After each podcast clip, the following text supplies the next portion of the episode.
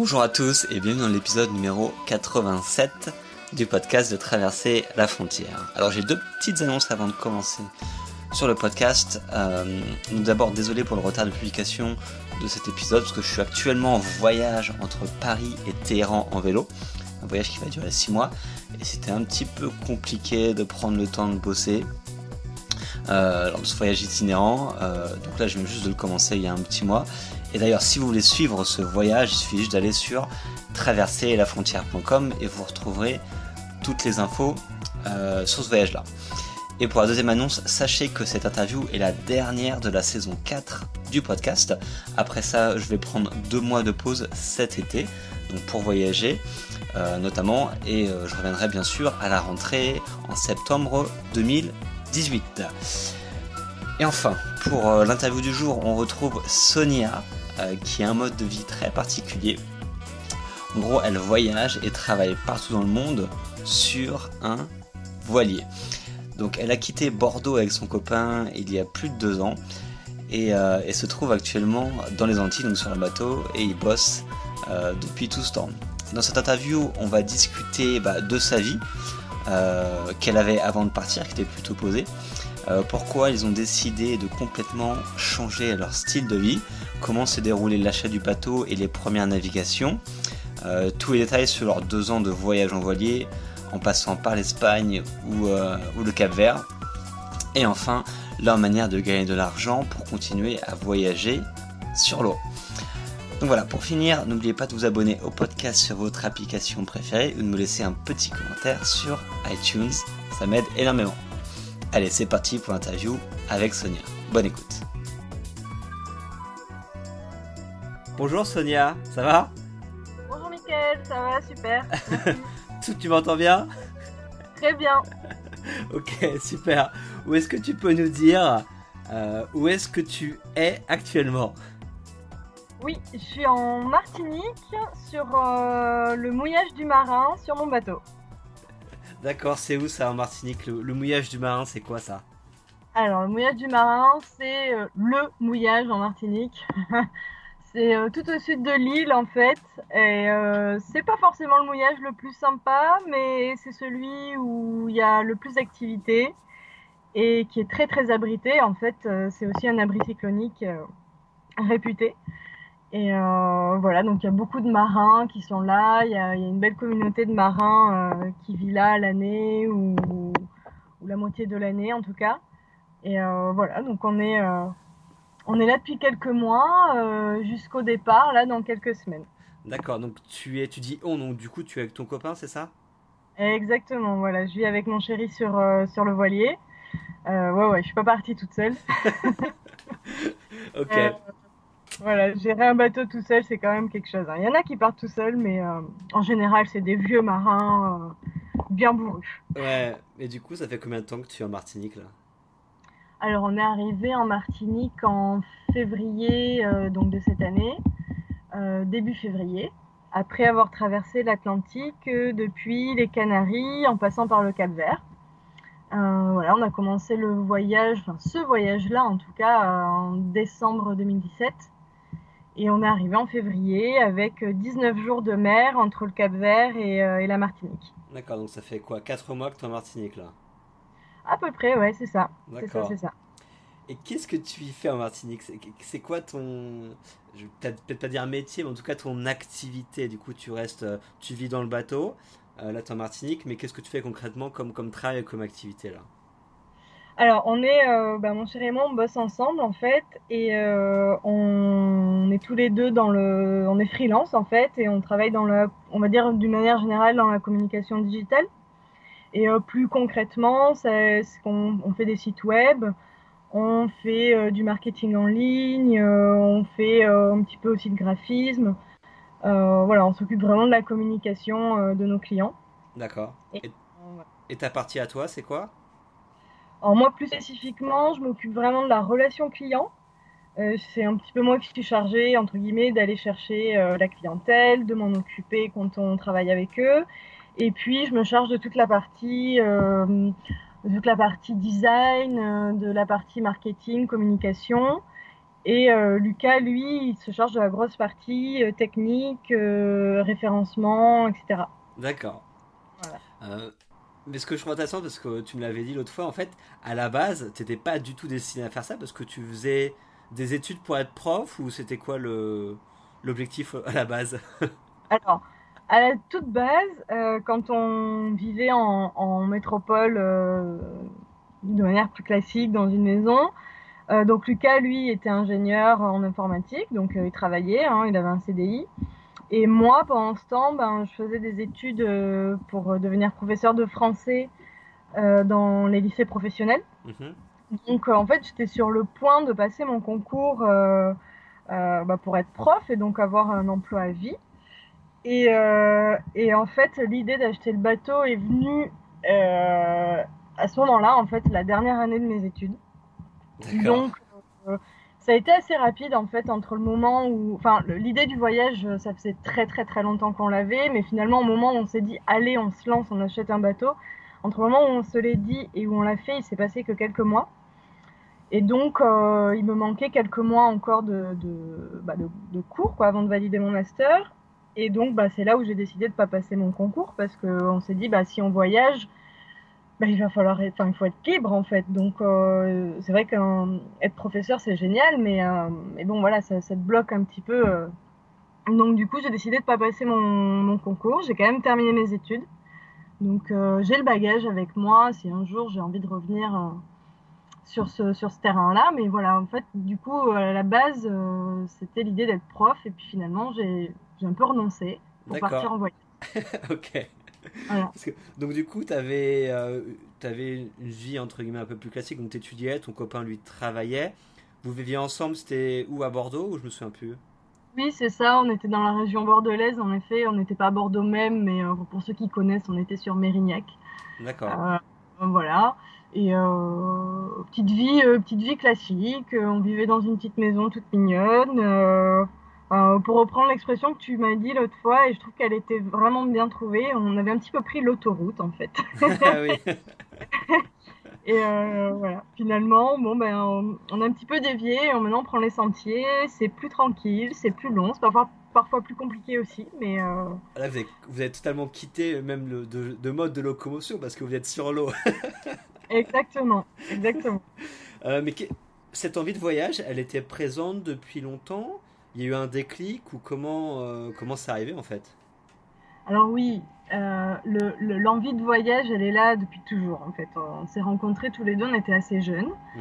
on était euh, on était étudiants tous les deux et, en fait dès qu'on s'est rencontrés, Lucas lui avait déjà pas mal voyagé dans sa vie, donc il me parlait beaucoup de ses voyages.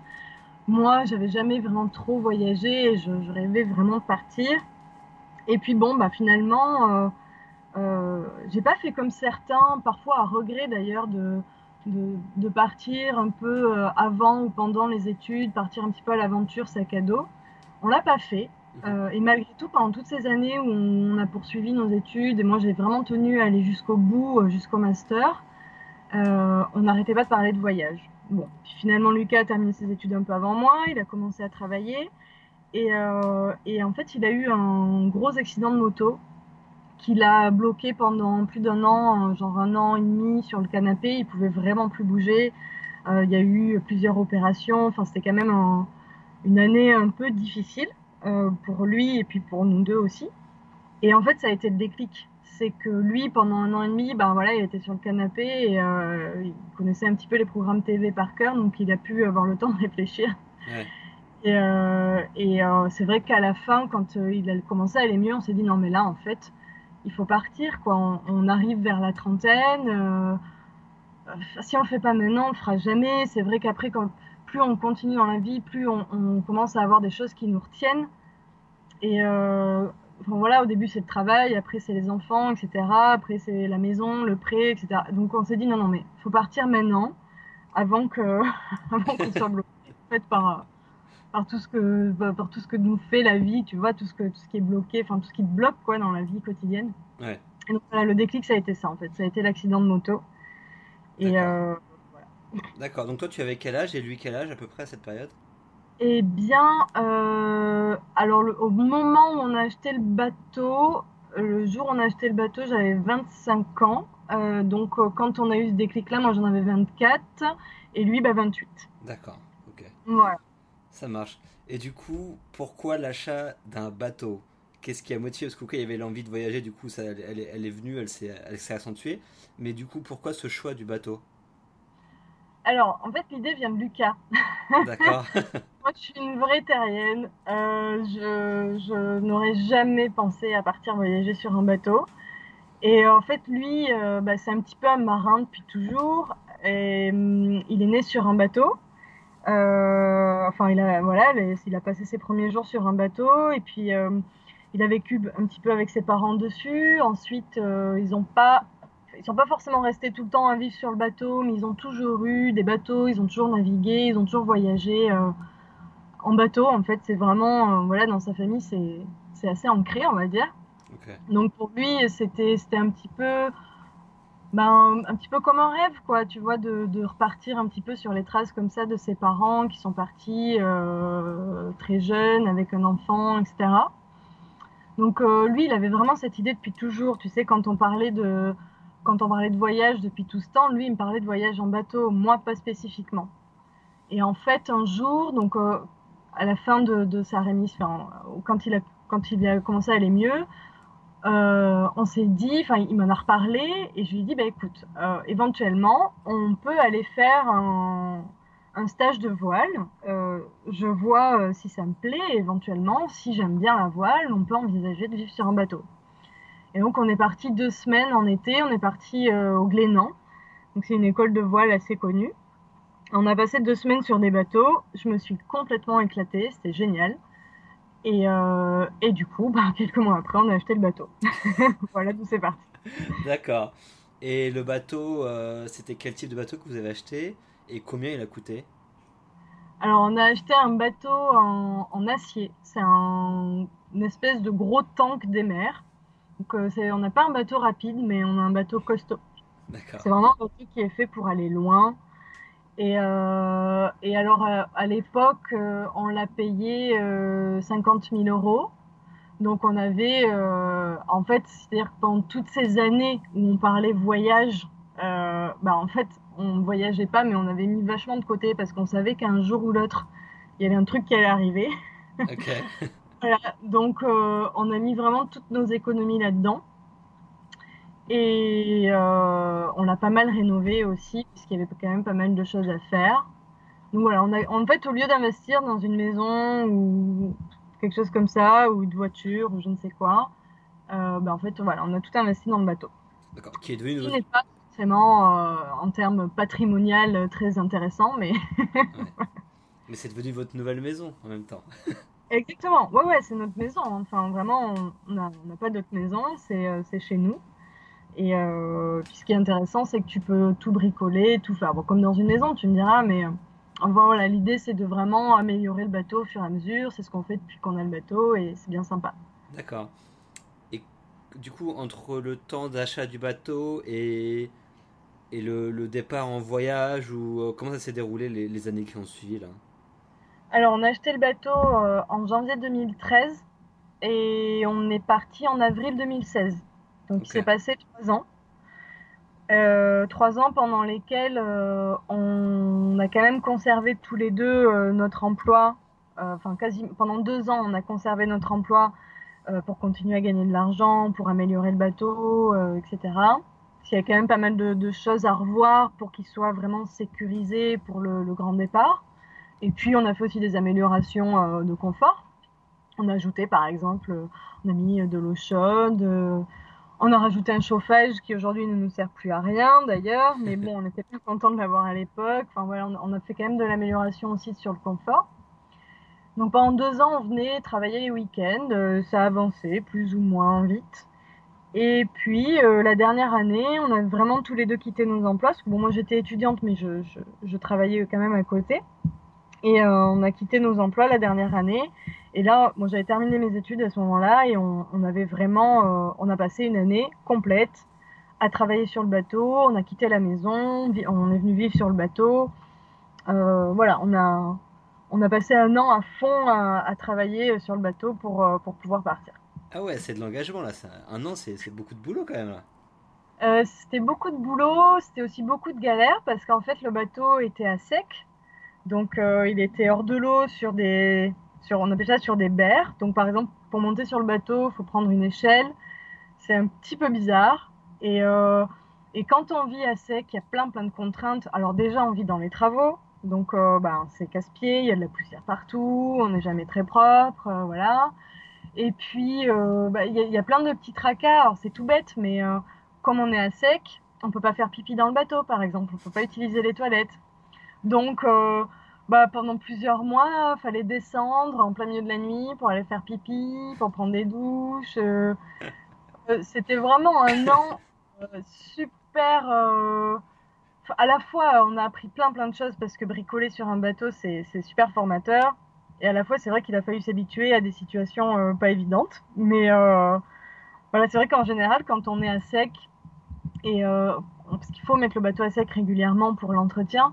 En général, ça dure entre une semaine et un mois maximum. Quoi. Donc là, euh, ça a duré un an, c'est vrai que c'était long. D'accord. Motivé. ouais, ouais, et, euh, et votre entourage, il en a pensé quoi de cette décision bah, de, de vous consacrer à 100% sur le bateau, d'aller vivre là-bas en prévision d'un voyage et du coup de quitter vos jobs respectifs, etc. C'était quelle réception vous avez eu à ce niveau-là? Alors, très excellente question. On, a eu un peu de tout, en fait. C'est rigolo. On a eu des, réactions euh, hyper enthousiastes. Waouh, génial, euh, ça fait rêver, foncez. On a eu des réactions, alors ça c'était surtout de la part de mes parents. Mon Dieu, euh, mais que faites-vous? Vous êtes fous Mais comment vous allez faire quand il y a des, des, ouragans? Mais comment vous allez faire quand il y a des tempêtes alors bon, il faut, il faut prendre le temps d'expliquer du coup aux gens que non, on ne fait pas le vent des globes, parce que c'est vrai que c'est normal, hein, quand on est quand on ne connaît pas le milieu de la mer, on, a cette impression que quand on part en navigation, c'est l'image du vent des globes où les mecs naviguent tout le temps, peu importe le vent, le temps, les vagues. Non, non, nous on navigue pas comme ça, donc voilà, il faut prendre le temps d'expliquer aux gens qu'on est en mode tranquille, euh, qu'on regarde la météo, quand il fait pas beau, on ne part pas. Euh, et puis, on a eu des réactions, euh, je ne saurais pas comment les qualifier, mais qui m'ont marqué. Euh, certaines personnes qui m'ont dit ben, Enfin, Sonia, enfin, je comprends pas, tu as tout. ton chéri, il est cadre, il a un super emploi, il va pouvoir monter dans sa boîte, avoir un super salaire. Toi, tu vas devenir professeur, donc la carrière géniale. vous avez une petite maison Enfin bon, d'accord, on n'était pas forcément propriétaire, mais vous voyez, on, vivait dans une maison sympathique quand même. Euh, on avait tout, quoi. C'est vrai que sur le papier, on avait tout. On avait la petite voiture, euh, Lucas avait sa moto. Enfin, on était vraiment le petit couple un petit peu pas parfait, mais voilà, dans, dans l'idée, on remplissait pas mal de cases quand même. Et certaines personnes m'ont dit, mais attends, moi, je, je fais tout tous les jours pour essayer d'arriver là où vous en êtes, j'y arrive pas. Et vous, vous avez ça et vous quittez. Je, je comprends pas. Et, et euh, voilà, on a eu des réactions comme ça que je comprends finalement. Et euh, mais ouais, finalement, nous, on s'ennuyait un petit peu dans cette vie-là. D'accord. ok. Et vous, vous avez des doutes ou pas face à ce choix que vous avez fait? Euh, Oui et non. Euh, je dirais qu'on avait des doutes. Non, par rapport au départ, non. Clairement pas. On savait qu'on voulait partir, entre guillemets, devenir nomade. Ça, c'est, mais ce, ce, ce terme-là, on l'a mis bien plus tard. Euh, mais on savait qu'on voulait, euh, qu'on voulait vivre longtemps en mode voyage, on va dire. Donc ça, c'était vraiment pas euh, un doute pour nous. Par contre, ce qui nous a fait douter plusieurs fois, c'est le mode de déplacement. Parce que le bateau, c'est beaucoup de contraintes. Et c'est vrai que parfois, ça nous a... Ouais, on a souvent remis en question le voyage par rapport, par rapport à ça. Et puis, en, en termes de financement aussi, parce que investir sur le moment, c'est ça va, on avait l'argent pour investir, mais après il faut l'entretien au fur et à mesure. Mhm. Euh, et, puis c'est pas forcément toujours évident. Donc euh, on, a eu des remises en question au fur et à mesure du voyage. Là, ça fait deux ans qu'on est parti. Et même pendant la préparation, d'ailleurs, en se disant est-ce que on va avoir les reins assez solides pour, euh, pour maintenir ce mode de vie là Est-ce qu'on s'embarque pas dans un truc quand même trop gros pour nous Parce qu'entretenir un bateau, etc., sans forcément faire intervenir des professionnels, euh, c'est pas forcément évident. voilà. Mais, mais quant au départ et, au voyage, non. On... Ça, ça a toujours été clair et encore aujourd'hui, on ne doute pas là-dessus.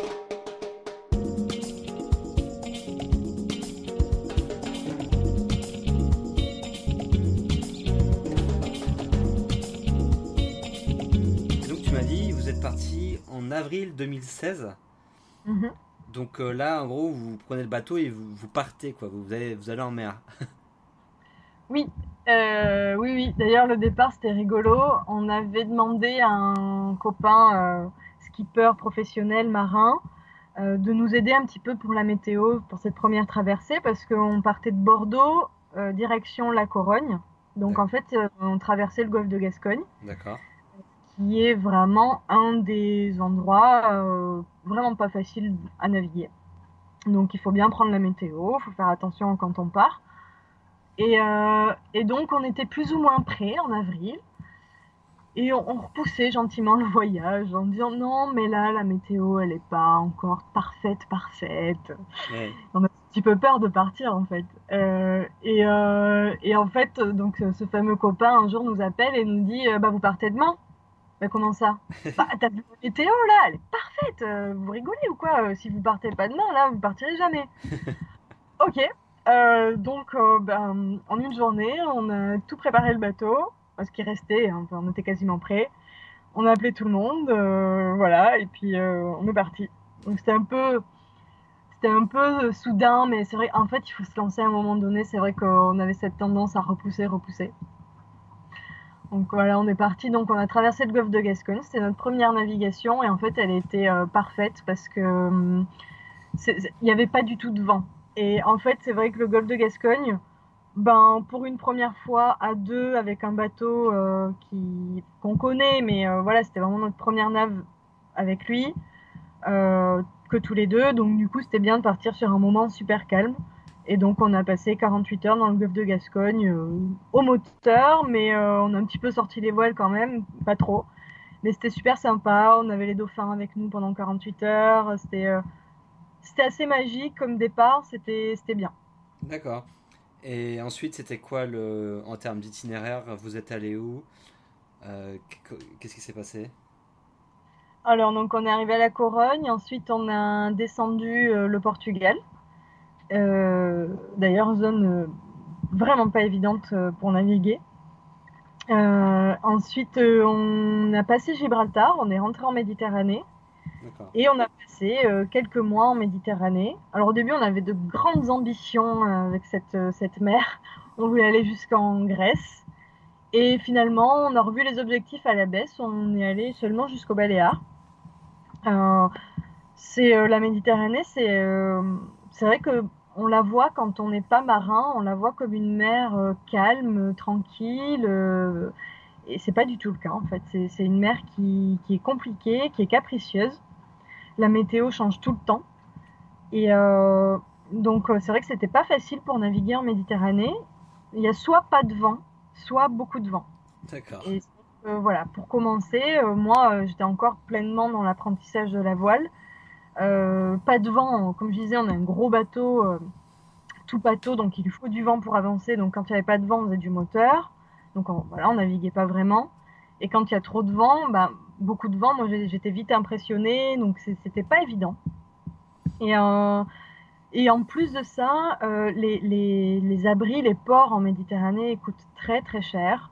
C'est vraiment, c'était vraiment pas dans notre budget. En fait, nous, on, on a un budget pour vivre sur le bateau, euh, soit dans des ports qui sont pas chers, soit vivre au mouillage où on paye pas. Et c'est vrai que les ports en Méditerranée, ben, pour parler un peu, pour donner des chiffres, euh, c'est entre 80 et 200 euros euh, la nuit. Donc voilà, ça laisse imaginer le budget qu'il faut pour vivre en Méditerranée. Donc ça nous allait pas vraiment. Et les mouillages en Méditerranée, ils sont euh, plus ou moins confortables parce que comme la météo bouge beaucoup, un mouillage, il va être abrité euh, pendant 24 heures et puis euh, les 24 heures qui suivent, il, il sera plus abrité, donc il faut changer d'endroit, etc. Donc c'était pas évident. Donc on n'a pas été si loin que ce qu'on voulait, mais voilà. Ok, et vous, et vous, aviez commencé à trail justement à cette entreprise sur le digital, etc. à l'époque ou pas encore? Ouais, complètement. Dès le début, dès le début, en fait, c'était c'était enfin, c'était pas l'objectif, mais bon, l'idée c'était de très vite euh, trouver un moyen pour euh, pour euh, avoir notre budget de voyage. Donc en fait, ça a commencé par Lucas qui lui a ouvert son sa petite auto-entreprise. Et moi, au départ, l'idée, c'était d'essayer de trouver, peut-être donner des cours, pourquoi pas, ce genre de choses, quand on, quand on sera en escale. Et en fait, euh, bah, très rapidement, moi, j'ai voulu l'aider sur, euh, sur son boulot. Mhm. Euh, par exemple, faire des devis, ce genre de choses. Et, et, très vite, je me suis rendu compte que n'étant pas du métier, c'était très très compliqué de. Bah, tu, ne peux pas faire un métier que tu connais pas, quoi. Même, même si c'est en, en arrière boutique, c'est pas possible. Et je me suis un petit peu intéressée à ce qu'il faisait pour pouvoir l'aider au départ. Et en fait, très vite, ça m'a plu. Voilà, donc euh, très vite j'ai commencé à me former et, euh, et à travailler concrètement avec lui, euh, voilà, en, en, freelance aussi. D'accord, tu, tu, as commencé à bosser sur quel type de mission et qu'est-ce que tu as appris en premier? En tout premier, c'était des réalisations de, de, petits sites web. donc lui toujours à la technique et moi en fait je m'entraînais un petit peu à lui faire les designs. Euh, donc c'était marrant parce qu'en fait, euh, c'est bien quand tu commences comme ça un métier que tu ne connais pas, d'être avec euh, quelqu'un qui connaît bien le métier. et donc c'était un petit peu, je dirais, en mode stage en fait, où il validait ce que je faisais concrètement en critiquant mon travail de manière constructive. et à côté de ça, en fait, je prenais des cours sur Internet. Mm-hmm. Et euh, voilà, je faisais comme ça. C'était au début, j'avais pas vraiment des projets où j'étais euh, à 100% dessus. C'était plus vraiment euh, ouais où j'apportais mon aide, où j'essayais de comprendre techniquement tout ce que tout signifiait pour pouvoir mettre tout ça sur les devis et, et, commencer un petit peu à communiquer avec les clients. C'était vraiment mes premiers mes premiers défis, on va dire arriver à comprendre ce qui se passe dans ce qu'on fait et pouvoir le, retransmettre aux clients, leur expliquer ce qu'on fait, répondre à leurs questions, etc. Ok. Donc vous gagnez déjà, vous aviez déjà des revenus avec cette, cette, euh, cette activité-là euh, à l'époque où vous avez commencé le voyage en Méditerranée? Oui, alors peu. Il faut, dire ce qui est. Euh, faire décoller une activité de freelance comme ça, c'est pas magique. Hein. Il faut, faut, beaucoup de boulot. il faut aussi beaucoup de réseaux euh, professionnel, etc. Chose qu'on n'avait pas du tout. On est parti euh, comme ça. Lucas euh, est parti sans, sans, vraiment travailler son réseau. moi, forcément, j'en avais pas parce que j'étais pas du métier. Et donc, au début, quand on est parti les premiers mois, bon, mais déjà, on bougeait beaucoup.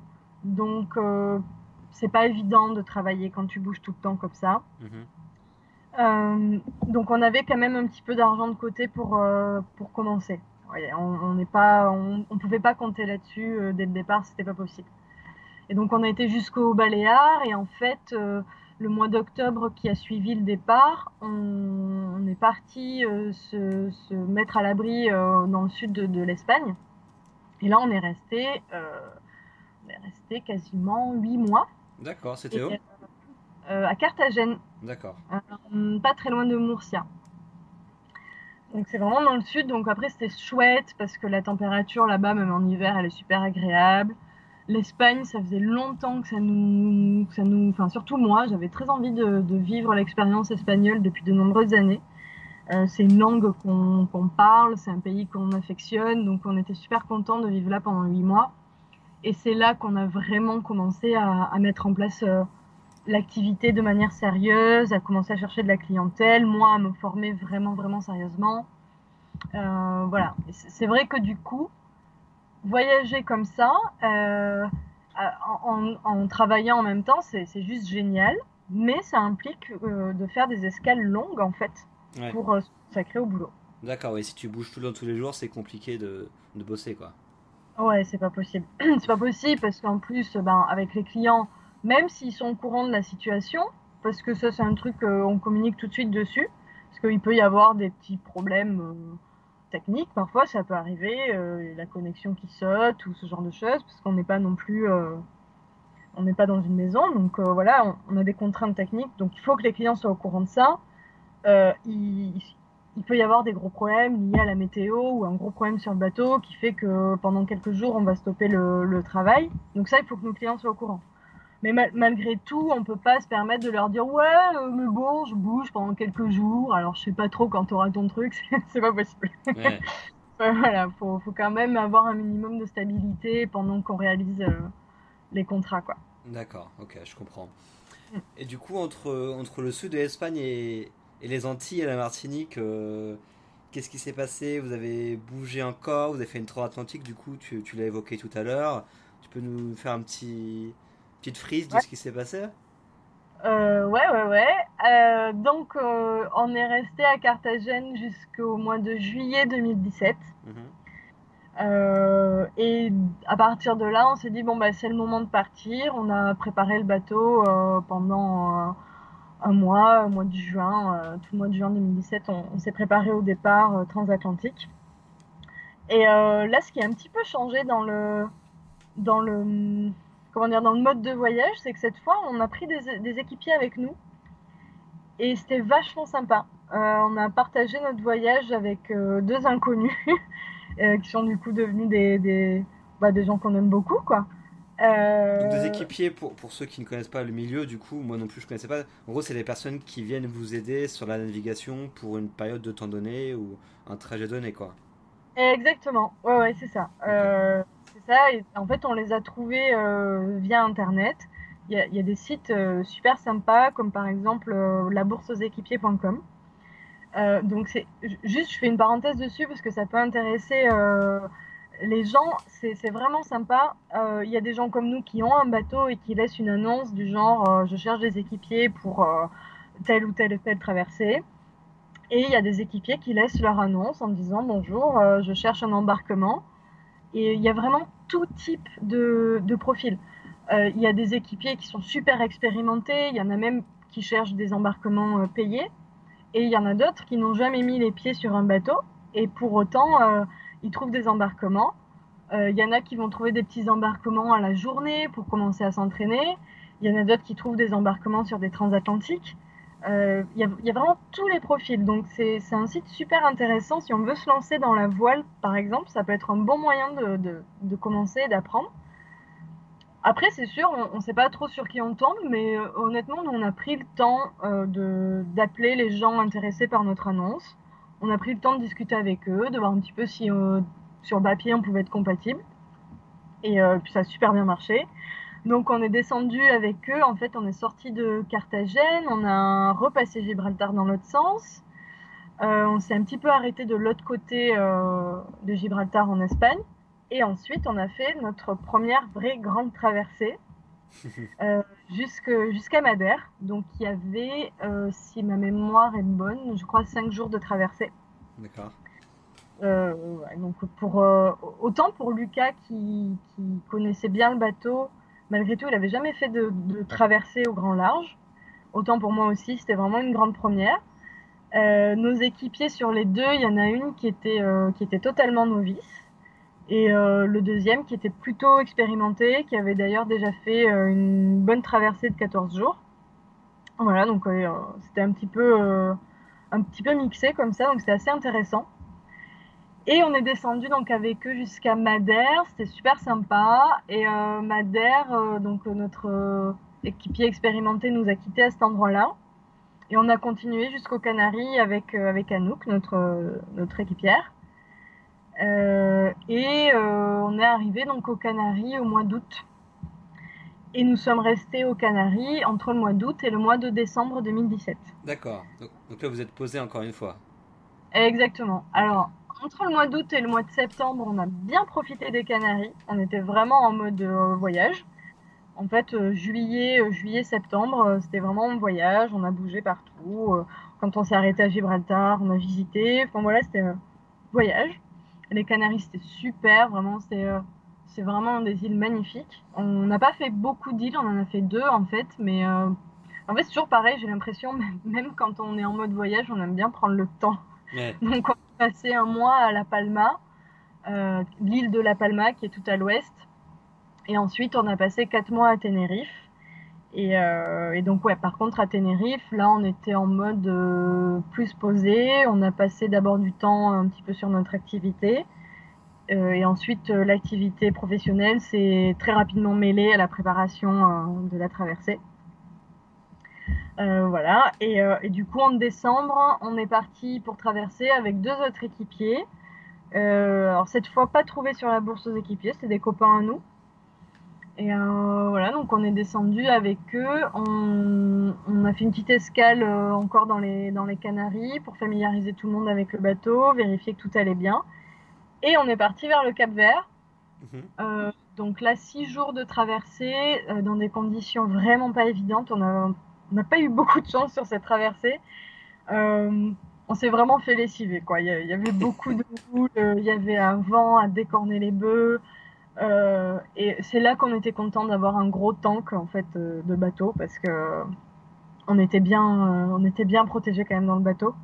Mais ouais, on s'est fait lessiver pendant six jours et c'était rigolo parce qu'en fait à Tenerife, là où on a préparé le bateau, où on est resté quatre mois, on s'est retrouvé avec tous les gens qui allaient traverser l'Atlantique. Donc on a vraiment créé des liens assez forts avec tous ces gens. Il y avait vraiment une effervescence euh, euh, de départ qui était complètement folle. Euh, c'était rigolo parce que tu arrives aux Canaries quand même. ok, tu as traversé 5 jours, 3 jours pour arriver jusque-là. Tu vois un petit peu ce que c'est que d'être au large. Malgré tout, ça n'a rien à voir avec traverser l'Atlantique. Tu n'es quand même pas au milieu de nulle part non plus. Tu es quand même entre les Canaries, Madère, tout ça, tu restes à portée euh, des secours euh, assez facilement, ce qui n'est pas le cas quand es au milieu de l'Atlantique. Donc euh, vraiment, moi en tout cas, je suis arrivée aux Canaries avec des doutes énormes quant, à la traversée. Est-ce que je vais le faire? Est-ce que je vais pas le faire? Je ne sais pas. Est-ce que je m'en sens capable? Enfin, c'était vraiment très très fort comme questionnement. Et en fait, tu arrives à Tenerife et tout le monde est là pour traverser, mais absolument tout le monde. Et donc ça devient presque normal, quoi. Tu vois, c'est plus, euh, c'est plus un questionnement. C'est ah oui, t'es là. Tu... Enfin, c'est d'une banalité finalement de traverser l'Atlantique. C'est assez rigolo. Et, euh, et puis il y a tous ces équipiers qui sont là en, mode bateau stop. Alors c'est super marrant, quoi. Les, les, mecs arrivent. Euh, et puis ils viennent sur tous les bateaux demander si par hasard les gens chercheraient pas des équipiers pour traverser l'Atlantique. Et c'est super parce que en fait, c'est des personnes qui sont en mode sac à dos, qui connaissent plus ou moins la mer, ça dépend, il y a vraiment tous les profils, et qui en fait euh, ont complètement fédéré et, rassemblé tout le monde sur les pontons. Donc c'était vraiment sympa. Et, euh, et, du coup, quand on est parti vers le Cap Vert, on est à peu près tous partis en même temps, à 24 heures près. Enfin, tous, euh, pas tout le port non plus, mais on va dire le, le petit groupe qu'on avait formé. Et on s'est tous fait lessiver. Donc on, on avait tous, euh, quand on s'est retrouvés au Cap Vert, c'était assez fort en fait. C'était vraiment euh, première traversée. on a tous partagé là-dessus. Il y a eu des abandons, des équipiers qui, finalement ont, vraiment mal vécu cette traversée, ce que je peux totalement comprendre. C'était vraiment dur. il y a eu des changements d'équipage aussi, c'est rigolo. il y, a eu des, finalement des, des atomes crochus qui ne se sont pas faits. Donc, il y a eu des changements d'équipage, des échanges d'équipiers. Euh, voilà, et puis en fait, on arrive au Cap Vert donc euh, deux jours avant le, Nouvel An, ou même un jour, on arrivait le 30, et 30 euh, décembre. Et ben là, autant les doutes sont, sont pas dissipés, vraiment pas. en fait, même pas si c'est des doutes, en fait, c'est plus de l'appréhension, quoi. Qui se sont pour autant pas dissipés et, euh, et en fait t'as plus le choix quoi. De toute façon tu es au Cap Vert. Euh, remonter remonter vers les Canaries ce serait tout autant compliqué de toute façon que de traverser l'Atlantique donc bah faut y aller quoi. Et du coup vous avez, mis, vous avez, mis, combien de temps pour traverser bah, du Cap Vert jusqu'en Martinique? Et on a mis 19 jours. Ce qui est euh, une moyenne assez grande en fait. On en général, c'est plutôt, euh, depuis le Cap Vert, c'est plutôt, euh, c'est plutôt 14 jours, 15 jours. Et voilà, on a été un peu ralenti, il n'y avait pas beaucoup de vent pour nous. Ce qui est un peu étrange parce qu'en même temps, il y en a qui sont partis en même temps que nous et on n'a pas dû être sur les mêmes latitudes, euh, qui ont eu énormément de vent.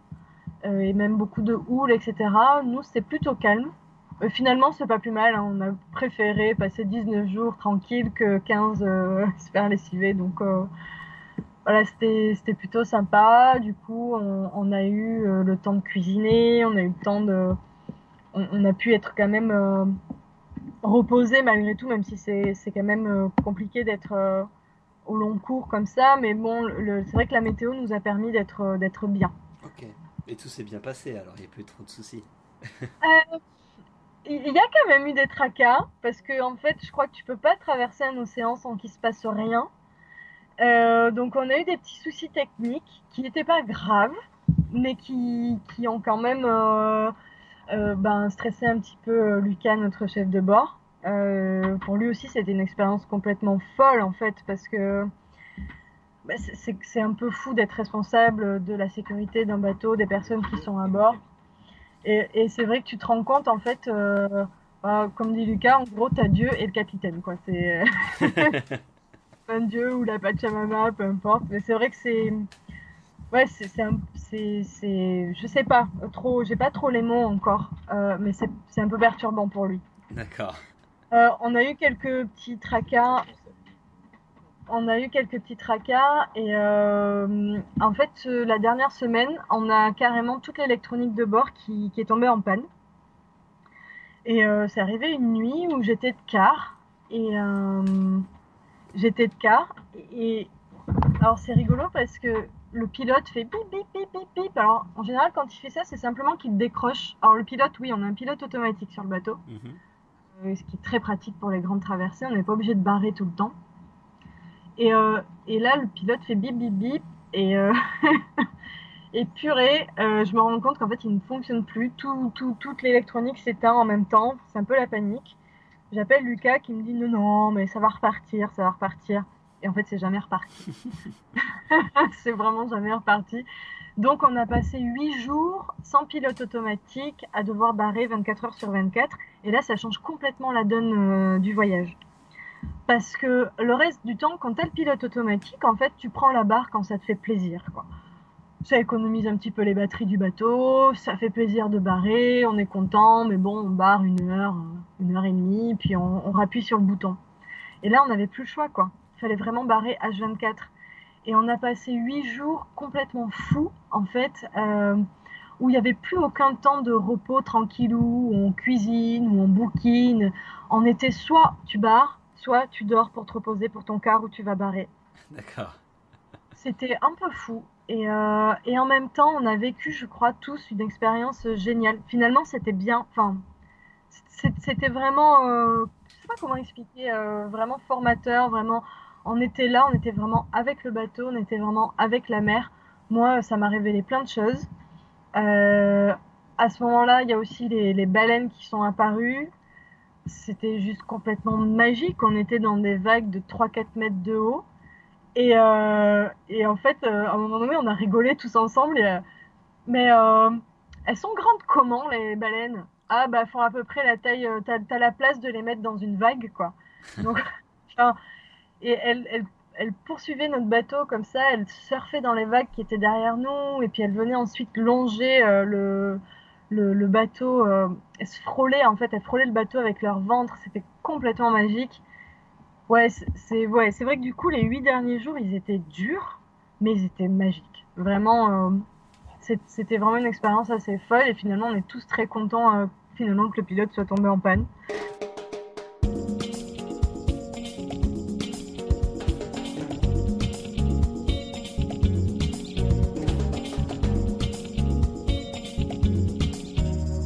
Depuis votre arrivée en Martinique, donc depuis 4 mois, donc là la vie est plutôt tranquille. Du coup, vous, passez votre temps à travailler principalement euh? Oui, exactement. On, est arrivé euh, bah, d'abord avec les copains Transat, donc on a on a passé quelques semaines avec eux, euh, un petit peu à crapahuter dans les dans les Caraïbes, bah, pour qu'ils profitent un peu avant le départ. Et puis dès qu'ils sont partis fin février, on, eh ben, on est venu se mettre au marin et on s'est mis en mode boulot assez rapidement. Ouais. Donc là, on est en mode boulot depuis quelques mois. Et donc finalement les choses se goupillent bien. On est sur la fin de, des quelques contrats qu'on avait. on est en train de, de, mettre en place les suivants. Et du coup entre les deux c'est parfait. Ça va nous laisser un petit peu de temps pour pour, pour bouger dans le sud de la, de la Caraïbe et on aimerait bien avoir quelques semaines quand même pour en profiter vraiment en mode voyage quoi. D'accord. Et là vos journées, une journée type euh, de Sonia et Lucas, du coup, euh, depuis que quelques mois, ça ressemble à quoi? Euh, Alors, on se lève très très tôt, mais sans réveil, c'est rigolo. en fait, ici aux Antilles, enfin sous les tropiques, de toute façon, c'est comme ça, le soleil se lève tôt et se couche tôt. Donc à 5h30, il fait déjà jour. Et vers 18h le soir, il fait nuit. Donc en fait, on se réveille vers 6h. on commence la journée vers 8h. Euh, on se prend une petite, euh, une petite heure de pause en général le midi, tranquillement dans le cockpit.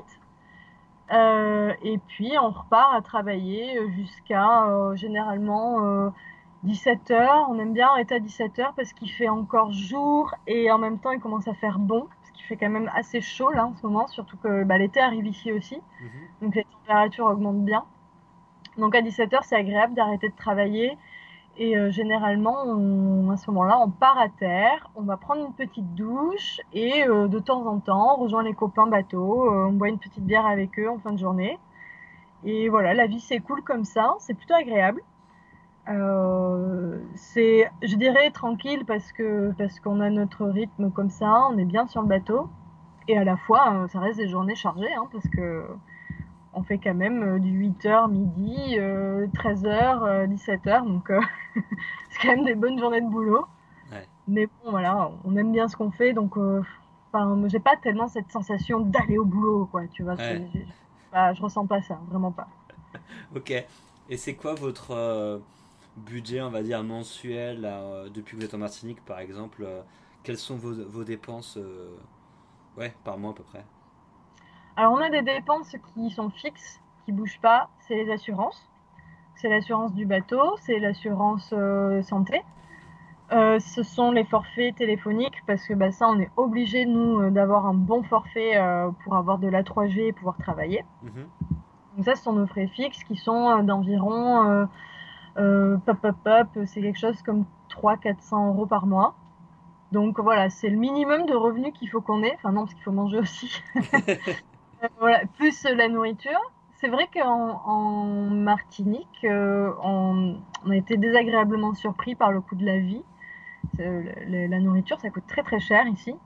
Euh, et on, a été aussi euh, désagréablement surpris parce qu'on a passé beaucoup de temps en Espagne, en fait, entre l'Espagne métropole et, et, le, et les 4 ou 5 mois aux Canaries qui font partie de l'Espagne on a dû passer en tout un an en Espagne et c'est vrai que là-bas la vie est vraiment pas chère, la, nourriture ça coûte rien. Tu t'en sors pour, euh, on s'en sortait franchement pour 200, 250 euros par mois à deux. Mhm. Ici, euh, faut multiplier par deux facile quoi. D'accord. Et du coup, vous payez votre euh, le logement, enfin là où le port, vous le payez aussi? Alors quand on est au port, on paye. Et du coup, c'est ça fait bah, c'est l'équivalent d'un loyer. Enfin, après ça dépend des ports. Euh, quand on était à Carthagène, euh, le port euh, était vraiment pas cher. On payait 250 euros hors saison par mois. Mhm. ici, les ports sont un petit peu plus chers. Ça reste raisonnable. C'est dans les 400 euros par mois.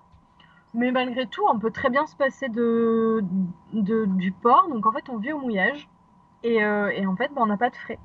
D'accord. on n'a pas, de, pas de loyer.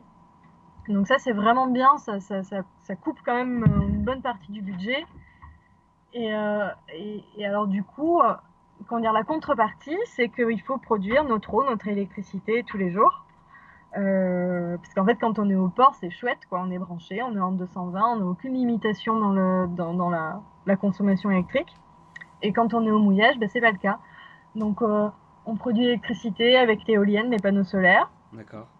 Euh, et donc, enfin, parfois, faut faire un petit peu attention quand on branche bah, en fait, c'est vrai qu'il faut gérer la batterie du, de l'ordinateur. Il mm. faut, faut, essayer de pas trop être à plat le soir, parce que le soir, on produit moins, donc euh, on peut pas être branché. Euh, enfin, voilà, c'est, euh, c'est, toute une gestion comme ça. Et puis pour l'eau, on a, on a le désalinisateur et on récupère l'eau de pluie. D'accord. Ok. Et du coup, du coup cette vie-là que, que, tu mènes ou que vous menez depuis quelques années, ça, vous plaît? C'est un truc. Euh, vous êtes content d'avoir fait l'aventure ou vous aimeriez revenir en arrière et faire un autre choix ou... Euh, non, si on revenait en arrière, je pense qu'on le referait parce que vraiment, euh, c'est vraiment. On a appris beaucoup de choses. On a appris énormément de choses euh, techniques, déjà, pour commencer. Maintenant, c'est vrai que moi, un peu moins, mais Lucas, il est plombier, électricien, menuisier, enfin. J'exagère un peu, mais, mais vraiment, hein, parce qu'il il a vraiment tout refait sur le bateau, donc il maîtrise quand même techniquement beaucoup de choses maintenant. Moi, j'ai appris énormément aussi, euh, faire de la voile, tenir un quart de nuit. Euh, j'ai pas, enfin vraiment, ça, ça, t'apporte énormément dans, ce que tu, ce que tu apprends, donc ce que tu deviens finalement. Euh, et puis, ça, nous a énormément appris sur nous aussi. Bon, comme tout voyage, hein, de toute façon, donc. Puis c'est vrai qu'être en mer, tu as le temps de réfléchir, tu as le temps de penser. La mer te renvoie énormément de choses. Donc c'est vrai que c'est. Ouais, vraiment, si c'était à refaire, on le referait. Euh, donc aucun regret quand, euh, quant à ce choix. Après, est-ce que euh, combien de temps on va vivre comme ça Je ne sais pas. Pour l'instant, il n'est pas question d'arrêter tout de suite, en tout cas. On a bien envie de profiter là des, Antilles pendant un petit moment. Il n'est pas exclu, c'est vrai qu'on en parle de temps en temps, on a des petites envies terriennes, il faut le dire. Euh, des fois, on se dit, bon, bah, peut-être d'ici un an ou deux, si les finances sont pas mal, on pourrait, par exemple, poser le bateau quelques mois euh, dans un port sécurisé et puis euh, partir en, road trip, je sais pas, en Amérique latine ou ce genre de, ce genre de choses. Et ça nous apporterait, enfin, ça nous amènerait peut-être vers encore d'autres projets, je ne sais pas. Donc on n'exclut pas du tout euh, d'autres modes de, voyage et de déplacement. Pour l'instant, on est en bateau. Euh, il, faut quand même, on a un bon euh, gap dans le budget à recouvrir avant de penser à d'autres projets comme ça, parce que la transatlantique, ça coûte cher en fait. il faut vraiment que ton bateau soit préparé en sécurité, tout ça. Enfin, tu peux pas lésigner sur certaines choses en te disant, ouais, c'est pas grave, on verra. Non, non, au milieu de l'océan, tu es livré à toi-même. Il n'y a personne qui peut venir t'aider, ou en tout cas, même si on déroute un cargo ou ce genre de choses pour t'aider, ça prend 48, 30 heures peut-être pour qu'un cargo vienne sur toi.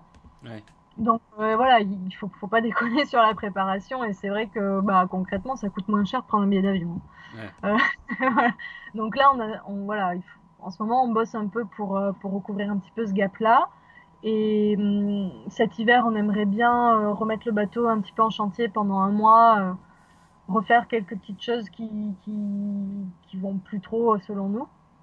C'est vrai qu'un bateau, c'est beaucoup d'entretien en fait. Et on se rend compte qu'on passe beaucoup de temps à travailler pour, pour le bateau. D'accord. Donc bah, pour l'instant, ça nous convient encore. Il y a des gens qui passent toute leur vie dessus, je, je t'avoue que je ne sais pas. On se reparle dans 10 ans. ça marche. Et, euh, et qu'est-ce que ça t'a apporté à toi, tu, commençais à en parler un petit peu avant, d'avoir justement complètement changé ton style de vie. Euh, qu'est-ce que ça t'apporte à toi personnellement? Ben, beaucoup de choses en fait. Euh, je me suis, j'ai pris énormément confiance en moi déjà, parce que tu te rends compte, même sur des petites traversées, même sur des petits déplacements, euh, que tu es capable de faire des choses, que tu es capable de gérer. Euh, c'est vrai que c'est super bien pour la confiance en soi, le bateau. Euh, ça m'a permis aussi de disons que maintenant je sais un petit peu où je vais dans, ma vie c'est vrai hein, enfin je, ne sais pas si c'est si toute une génération mais je rencontre quand même beaucoup de gens un petit peu dans mon cas on a la trentaine et on se demande encore qu'est-ce qu'on va faire comment on veut vivre Mm. Alors concrètement, c'est vrai que je, je, n'ai pas de, choses concrètes à dire aujourd'hui, je veux vivre comme ça, etc. Mais ce que je sais, c'est que j'ai découvert en fait un mode de vie qui est le nomadisme et qui me convient parfaitement. J'adore en fait cette idée de vivre plusieurs mois, peut-être un an, un an et demi, trois mois, six semaines un endroit, découvrir les gens, passer du temps, euh, se faire des vrais amis aussi. Et puis, euh, au bout d'un moment, repartir, euh, découvrir un autre endroit, etc. Et ça, je sais maintenant que c'est quelque chose que je veux pas quitter. Je sais pas si ce sera tout le temps en bateau, si ce sera. Peu importe. Mais ça, vraiment, c'est quelque chose que j'ai découvert et qui, me plaît énormément. D'accord.